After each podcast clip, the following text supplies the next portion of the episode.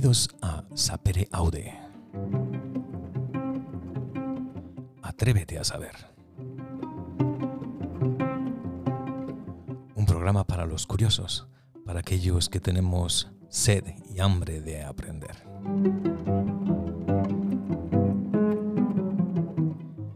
Hoy el tema que vamos a abordar es música.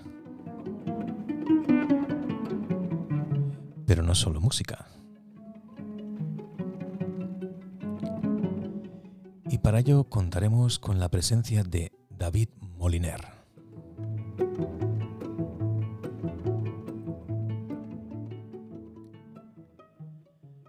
Muy buenos días, David.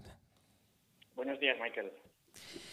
Bien, eh, esta serie de programas Apere Aude, como intuyo que habrás deducido, lo principal o digamos la filosofía que hay detrás, el, el empuje que hace que estos programas sigan adelante es el, el querer saber, el querer aprender. Entonces, me gustaría empezar por aprender, por saber quién es David Moliner. ¿Quién es David Moliner? Bueno, pues eh, soy, bueno, es, básicamente me dedico a la composición y la percusión.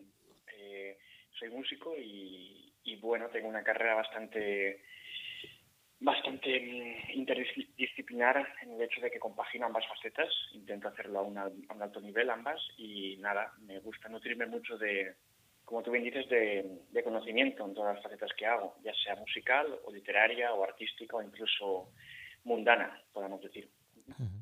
¿Y esa faceta mundana cuál es? Bueno, sobre todo... Eh, en, en, las facetas de los viajes, en las facetas de, de los paseos, de las, los momentos de soledad, me gusta mucho basar la curiosidad, eh, ya te digo, la, la, curiosidad es la vida, es decir, la arquitectura, cómo están creadas las formas eh, de los árboles, las formas de las casas, las formas de, de los circuitos urbanos, la, todo tipo de, de, curiosidad alrededor de la forma es algo que me atrae mucho. Y, y eso, claro, lo tenemos, todas las formas están eh, implícitas en la sociedad que estamos. ¿Con cuál de estos nombres te quedas? Músico, intérprete, compositor. Bueno, eh, a ver, no creo que suene un poco altivo, pero quizás estoy en búsqueda de, de considerarme músico. No sé si me considero aún, creo, creo que es una faceta muy, muy eh, es bastante difícil considerarse músico, al menos para mí, pero, pero me gustaría de aquí a X años poder considerarme músico, porque pienso que a, como lo hicieron los grandes maestros, no tanto Chopin como Liszt, como Beethoven, Bach, eran capaces ¿no? de poder improvisar en el teclado, cualquier instrumento, eran capaces de poderlo, entre comillas, dominar, y, y, bueno, también eran capaces de crear, ¿no? Entonces este tipo de mixtura a mí me atrae mucho porque creo que ya ha habido grandes maestros que han hecho esto y bueno, pues en este caso yo y otra gente intentamos plantar nuestra semillita en ello. Entonces ojalá algún día pueda, pueda, pueda estar eh, considerado como músico, básicamente. ¿Te refieres al famoso musicus Bach? por ejemplo, por ejemplo, efectivamente. Uh -huh.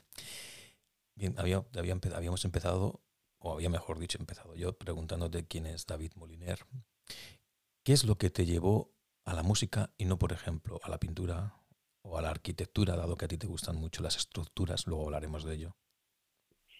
Eh, es que pienso que la música tiene una, una riqueza interior única. Eh, por supuesto, la pintura, la literatura también, los tengo como pilares diarios de, sobre todo la literatura, es un, algo diario para, para mí, incluso a veces leo más que compongo al día, es una realidad. Pero la música es como un ejercicio catársico para mí, es como es volcar una abstracción tan grande, el sonido para mí es algo muy abstracto, que obviamente viene de, de, del ser humano, de la naturaleza del paleolítico, de, de la prehistoria, pero nosotros cuando vamos cada día, ¿no? Vemos colores, eh, leemos, eh, bueno, leemos fonemas, leemos mucho tipo de vocabularios, pero el sonido como tal es algo único, es algo abstracto. Entonces, como bien decía Schopenhauer, ¿no? Es la, filosofía más completa como tal. Entonces, yo, yo, yo me nutro mucho de, de, de hacer un ejercicio de abstracción catársica de, de, una expresión que tengo dentro, ¿no? que para mí, para mí es casi incluso terapéutica. Entonces, ya desde, desde que era niño, eh, no sé explicarte el por qué, pero recuerdo que, me ponía eh, a componer de manera intuitiva y esto a mí me, me, hacía estar en un, proceso casi incluso místico divino. Era como una relación muy intrínseca con, con, algo que desconocía y que me iba adentrando en algo que iba explorando, iba conociendo y a la vez conociéndome a mí mismo más. Por tanto, yo creo que es esa, la relación entre algo muy abstracto y algo muy propio que es uno mismo. Entonces, de esa abstracción con uno mismo, creo que nace la música para mí. Empiezas en la música y lo que no hemos dicho todavía a la gente que no te conozca por tu nombre, por David Moliner, es que tu instrumento o tus instrumentos son percutivos, es la percusión. ¿Qué es lo que te lleva a tocar un instrumento que en principio rehuye la melodía?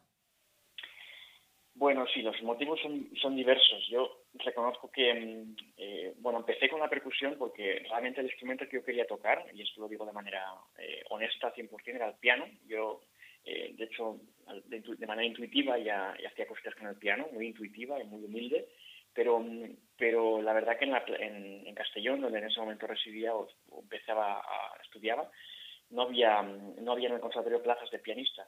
Entonces, bueno, eh, era un año que había muy pocas plazas de instrumentos y cogí la percusión por ese sentido, y en ese sentido, y sí que tuve bastante eh, dilema moral, ¿no? Eh, tenía mucha tentación de cambiarme al piano el año siguiente, había profesores de piano complementario que querían que, hiciera, que me fuera al piano, pero no sé explicarte por qué, había una fuerza dentro de mí que decía que continuara con la percusión. Aún en ese entonces no entendía mucho por qué, pero creo que a los 17, 18 años empezó a cuajar mi puzzle mental eh, empezó a cojarse y empecé a relacionar ambas facetas, ¿no? Recuerdo la música de Chinakis, que para mí fue un descubrimiento, al igual que la de Edgar y esas dos facetas que, para mí sí que relacionaron ya la melodía, o la melodía rítmica, mejor dicho, con, la, para mí como entiendo la dialéctica musical, fue una manera de cuajar mi, mi organigrama musical para, para, relacionar creación e interpretación, o mejor dicho, percusión con, con composición.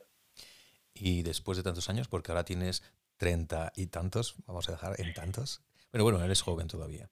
Eh, ¿Cambiarías la percusión por el piano?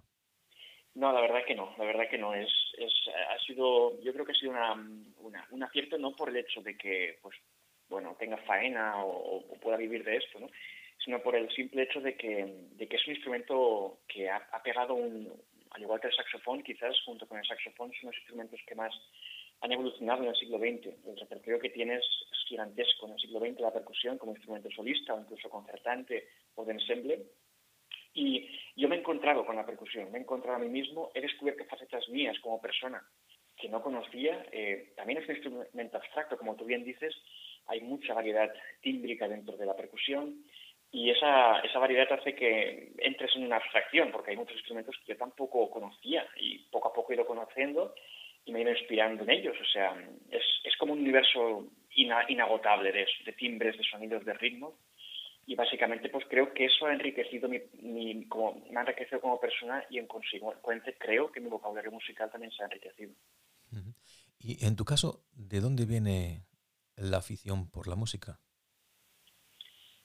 Pues yo pienso que quizás es una historia un poco, un poco curiosa que si, a veces me preguntan y, y la cuento, pero eh, todo empezó porque a mí me gustaban los trenes, la verdad, yo era, y aún me encantan, soy, soy muy fan de los, del, ferrocarril, eh, por muchas razones, pero yo me acuerdo que, bueno, tenía desde pequeño siempre he sido muy nervioso, he tenido mucha, mucha expresión eh, del cuerpo dentro de mí, y, y, estos nervios que tenía siempre, me acuerdo que, bueno, mi familia me llevaba en tren, eh, tren local, eh, cercanías en, Castellón, y este tipo de cercanías en esa época me acuerdo que ponían música de fondo que era música clásica. Yo recuerdo que esta música de fondo me relajaba tanto que era de las únicas, em, podemos decir, sí, aspectos vitales de la vida que me hacían entrar en una paz interior. Recuerdo que era música clásica, pero de la época de Haydn, Mozart o incluso Carl Philipp Emanuel Bach, de este tipo de, de trilogías clásicas, eh, bueno, entre clasicismo, romanticismo, por ahí, por esta fecha.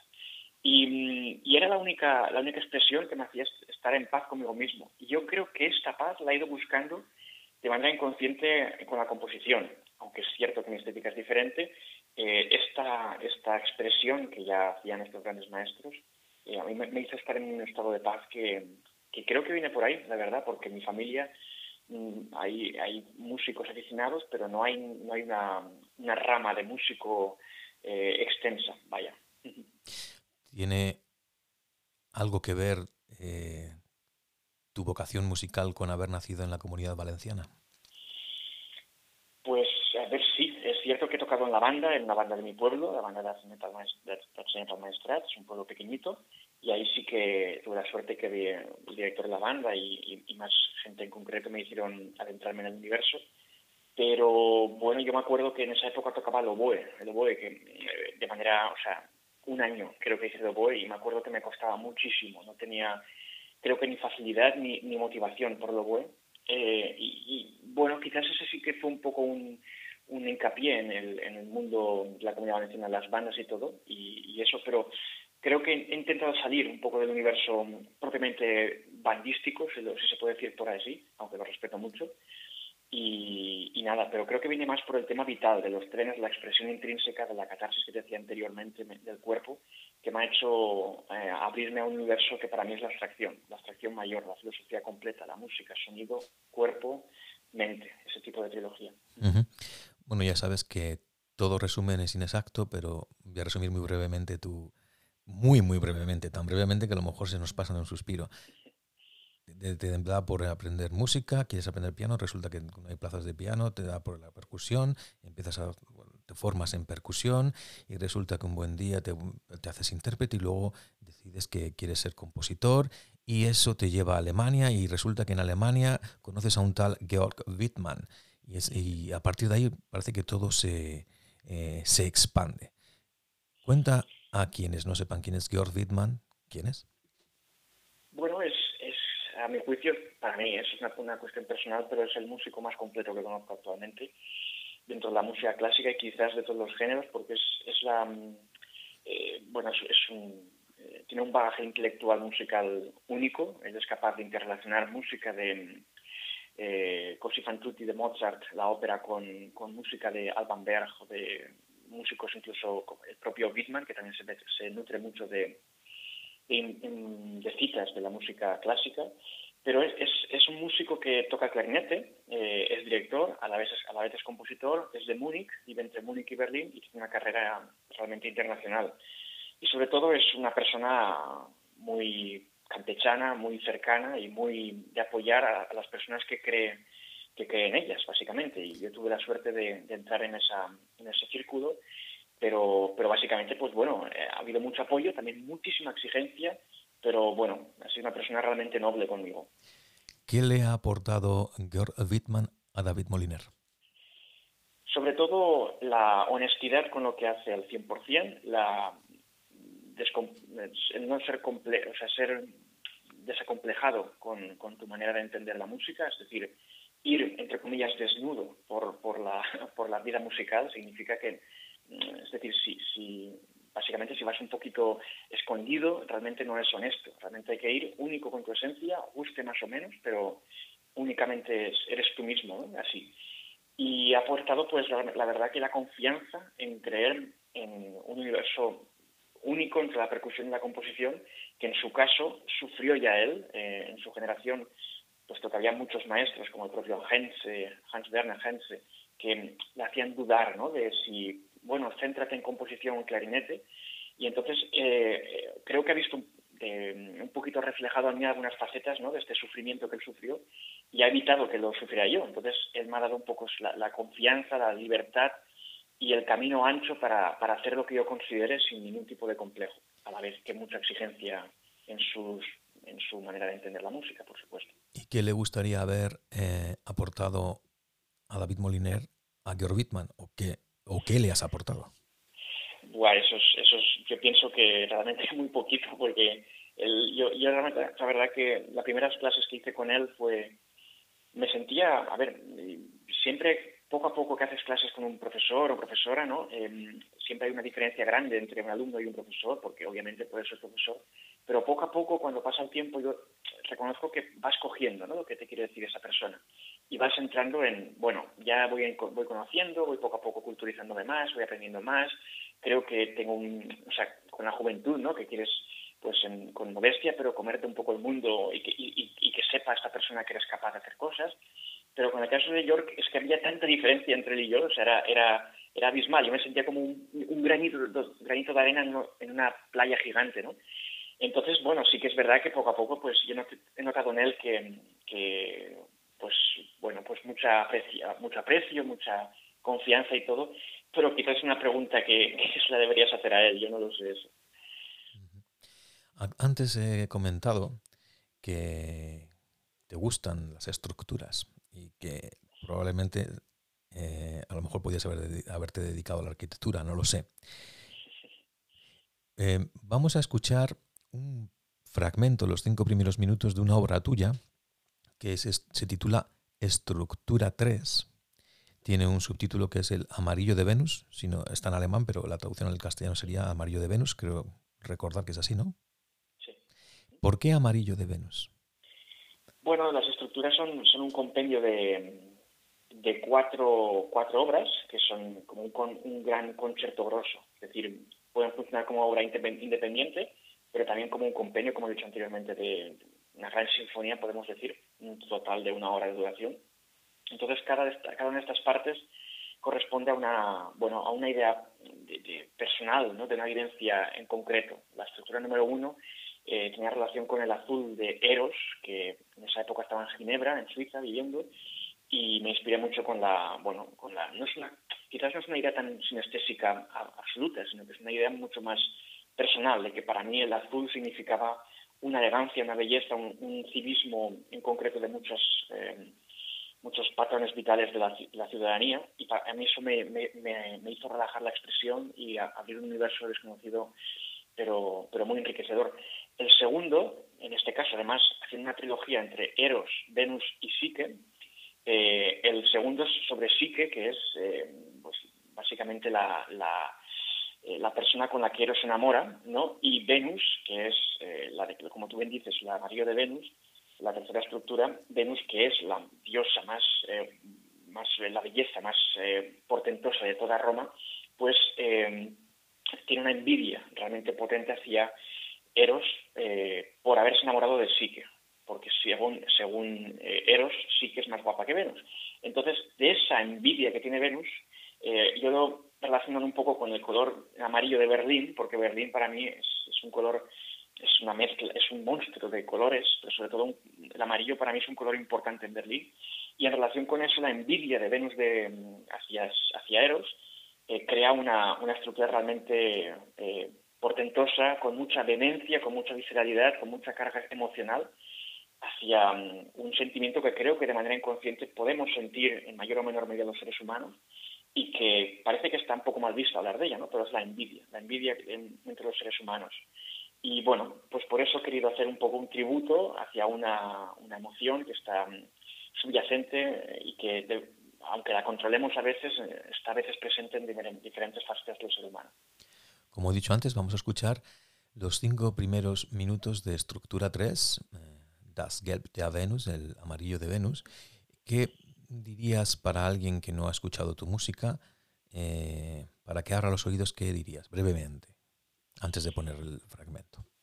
Pues eh, yo diría sobre todo que, em, que al final lo importante es tener, como tú bien dices, los oídos abiertos para esto, que haya, un ejercicio de voluntad y sobre todo que yo reconozco que es un universo que para mí, mi música tiene una relación directa con la música mm, podemos decir, simbolista, expresionista eh, en cuanto a contenido, pero a mí me gusta llamarla mucho una música dinámica, porque todo el cuerpo, mente, cuerpo está relacionado. Entonces, que pensemos, en, intentemos visualizarla, aunque la escuchemos, pero intentemos hacer un ejercicio de visualización sobre ella, porque creo que si, si lo hacemos, eh, cerramos los ojos y visualizamos sobre, sobre lo, que, lo que podamos ver de la envidia, e incluso a los músicos tocando eh, ello, esa, esa envidia, puede, puede ayudarnos a entenderlo mejor y sobre todo si el, oyente activo, la, persona que escucha la música, eh, tiene, le, llega un momento en el cual dice, bueno, quizás no entiendo todo, pero dejo un hueco a la curiosidad por volver a escuchar, hacer una segunda escucha tercera. Con eso, creo que es el primer paso, porque creo que así es cuando se empiezan a acceder niveles de conocimiento, de placer, de belleza, de disfrute y de autorrealización, con una filosofía que para mí es la más completa que existe. Muy bien. Vamos a escuchar la versión del estreno de la, de la obra, que fue el 22 de abril de 2022. Y vamos a escuchar, como te he dicho, los primeros cinco minutos. Estructura 3. Das Gelb de Venus, el amarillo de Venus. Thank you.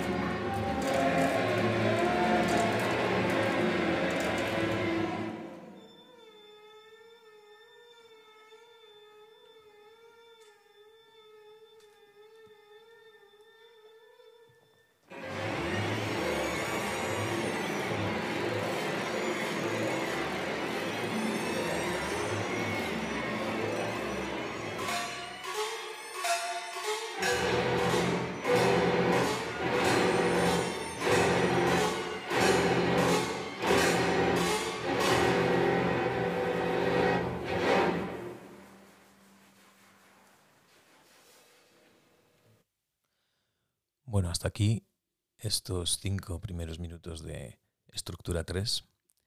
David, eh, voy a decirte lo que yo he escuchado también, aparte de lo que has hablado antes de que pusiéramos este fragmento, y es una mezcla de clasicismo y un lenguaje completamente contemporáneo.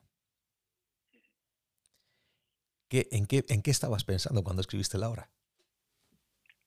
Pues, eh, bueno, yo, primero de todo, coincido mucho con tu apreciación. Para mí, eh, quizás la, etiqueta contemporáneo ¿no? es una etiqueta que daría, es un poco ambigua, ¿no? como tú bien sabes y dices. Entonces, yo creo que hay una relación muy potente ¿no? entre la,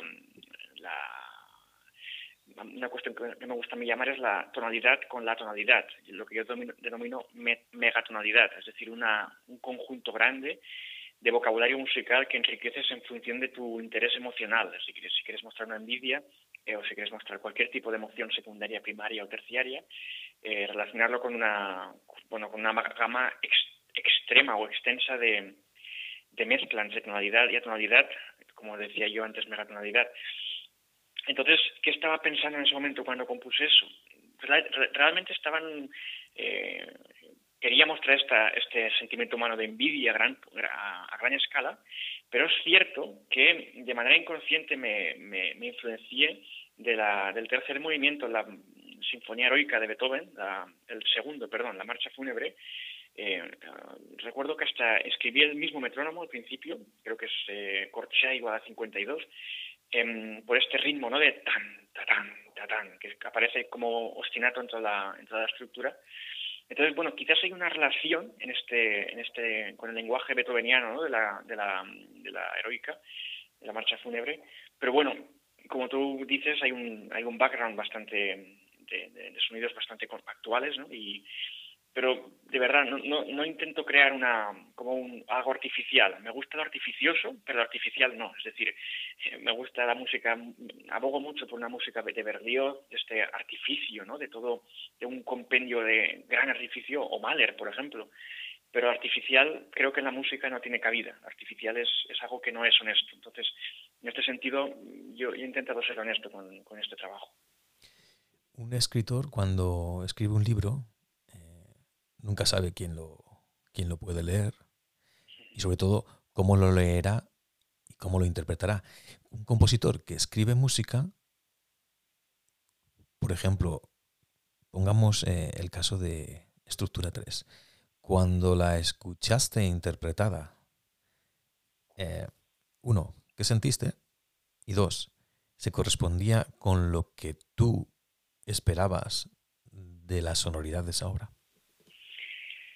En general debo decir que sí, debo decir que corresponde eh, lo que yo concibo a lo que suena, em, porque es una técnica eso que se va adquiriendo eh, en el tiempo, eh, con bastante sufrimiento en mi caso, porque al principio pues no tienes quizás la técnica adecuada o vas aprendiendo la técnica de cómo cuajar exactamente el sonido con la realidad o la manera de componerlo, pero mm, yo creo que cuando ya a partir de los 18, 19 años esto ya no me ha pasado más y, y, es una sensación que para mí es única. No, para mí no hay nada comparable a ese momento de esta catarsis que tú sientes cuando te escuchas la música que has creado, porque te sientes, quizás es una palabra muy dura decirla, pero es como es una especie de, entre comillas, que no se malentienda, pero como una violación, porque eh, estás expuesto a todo un, todo un universo, sea quien escuche, sea una persona, dos o millones, pero estás expuesto a, ello. Y, a pesar de que seas desacomplejado con lo que haces, es una sensación no de miedo, pero de, que te.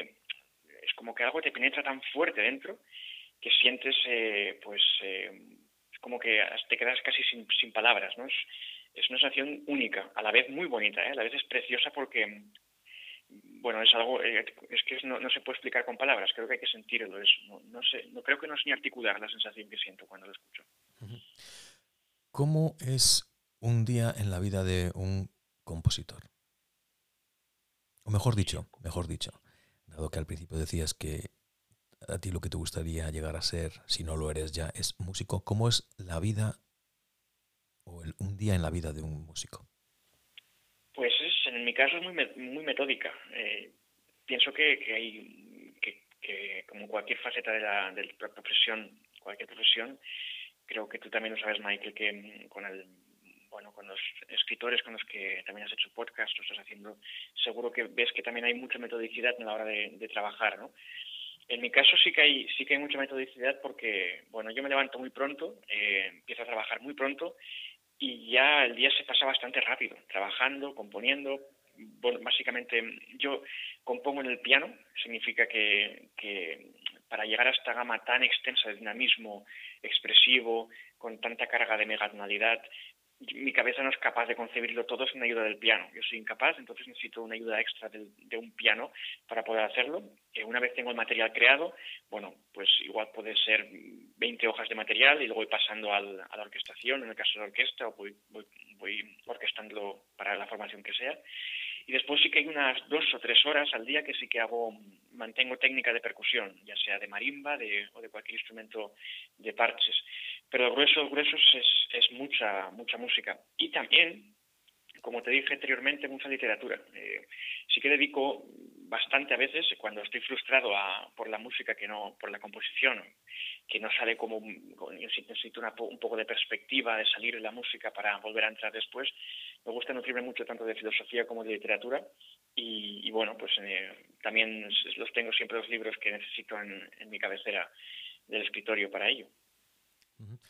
Eh, vamos a hacer un pequeño juego que se me acaba de ocurrir porque tengo un libro a mano que yo lo tengo como libro de cabecera, que es de Nicolás Gómez Dávila, quien ha salido en alguno de los podcasts anteriormente, un eh, escritor, un filósofo colombiano, que escribió un libro muy curioso que tituló un título muy prosaico, muy que no que puede que no diga mucho, es Escolios a un texto implícito. Y son unas un escolio es un comentario que se hace a un texto. En este caso no sabemos cuál es el texto al que se refiere, pero bueno, aforismos vamos a dejar para que la gente nos entienda. Lo que voy a hacer, me gusta, vamos a, ver qué resulta y si vemos que no que no, no, llegamos a ningún puerto, pues cambiamos de juego. Voy a abrir el libro por al azar, y voy a leer lo primero que. En, la primera, en el primer escolio en el que caigan mis ojos y voy a preguntar, voy a pedirte que digas algo al respecto de lo que, de lo que he leído. Vamos allá. Una ambición extrema nos protege del engreimiento. Wow, interesante, interesante, interesante frase. Una ambición extrema nos protege del engreimiento. Pues eh, ahí me sugiere, yo, incluso, bueno, argumentaría un poco más de las ambiciones extremas. Puedes, un poco de ambición puede ser necesaria para, para protegernos de todo, de cualquier incremento, pero incluso también yo diría que la ambición con un toque de, de mm, moral, moralista, una ambición moralista, una ambición con educación, una ambición con, con básicamente sin ser extrema, puede ser incluso mejor que una ambición extrema. Y es un poco la, la, la, contra que le diría a la frase. Muy bien, abro otra vez el libro, vamos a ver a dónde caemos. Y a ver. El diálogo sincero acaba en pelotera. El diálogo sincero acaba en pelotera. Em, yo pienso que el, diálogo sincero en una sociedad que vive muchas veces creo que vive dormida o vive en un hedonismo muy constante, es más que nunca necesario un diálogo sincero, con educación, un diálogo con respeto, pero sinceridad, en un mundo que a veces estamos siempre hablando de cosas eh, banales o superficiales en muchos sectores de la vida, creo que, esa sinceridad y esa, esa, ir, ir, al, ir, a la esencia de, de la palabra o de la retórica puede ser o es más necesario que nunca. Vamos a ir al tercero y último. Abrimos el libro a ver por dónde nos, a dónde nos lleva. Las verdades más longevas son las que parecen más endebles. Las verdades más longevas son las que parecen más endebles, ¿no? Esa es la frase. Pues pues puede, puede tener una gran, una, estoy pensando, pero tiene gran carga de, a mi, juicio, de, de, verdad, ¿no? Es decir, las verdades más longevas, bueno, pueden ser una verdad. Claro, primero hay que preguntar qué es para uno la verdad, ¿no? La verdad que su me imagino que será su verdad, ¿no? La verdad, eh, porque claro, en ese sentido sí que, sí que, eh, sí que, en ese sentido yo entiendo que podemos cuestionarnos mucho la verdad, nuestra verdad, para ir eh, aprendiendo de, incluso de generaciones más jóvenes, ¿no? Porque creo que las generaciones jóvenes, mucho, le decía Platón, ¿no? Que le decía a, a, Sócrates en los diálogos que mira a los jóvenes cómo se cruzan de piernas, ¿no? Míralos porque no saben, no tienen educación, se cruzan de piernas cuando hablan con los mayores, ¿no? Entonces, quizás hay un punto de que de soberbia en, en esa verdad tan longeva que creemos que podemos tener a veces y que la generación que puede ser endeble en el sentido que puede ser cambiada por otra generación actual y hemos de estar abiertos a, a, esos cambios. Bien, voy a decirte ahora eh, palabras y tú lo más escuetamente posible que puedas dices algo al respecto. Libertad. Necesaria, necesaria. Amor. Incondicional. Envidia.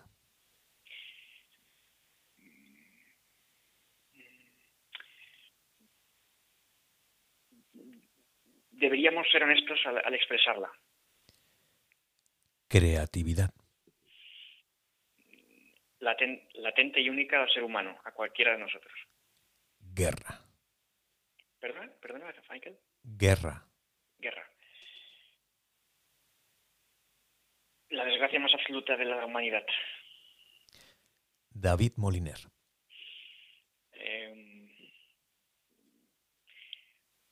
trabajador incansable, diría. E intento ser buena persona. Bien, eh, una de las cosas que a mí me gusta también eh, en, estos, en esta serie de programas Sapere Aude es ah, hacer tres preguntas. Una de ellas es, si tuvieses que recomendar un libro, una lectura, ¿cuál sería? Una sola, ¿no? Dices, Michael. Bueno, eh, en principio digamos una, pero eh, uno puede tener muchos libros, es difícil quedarse con una. Claro, es que, claro, como tú, bien sabes que eres un lector empedernido también, hay, hay muchas lecturas ¿no? para cada momento del ser humano que en un momento le hará eh, de, entender un mundo o su mundo interior de manera más potente que, en otras, ¿no? Pero en este momento quizás yo una diría a ver, a ver, a ver. Pues me quedaría sinceramente con el Quijote de Miguel de Cervantes. Bien.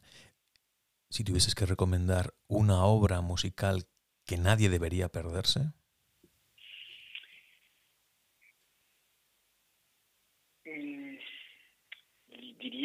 El Tristán y Solda de Richard Wagner. Y por último, más que una pregunta, es un, un, ofrecimiento o una petición. ¿Qué mensaje te gustaría dejar para un futuro oyente, alguien que nos pueda oír?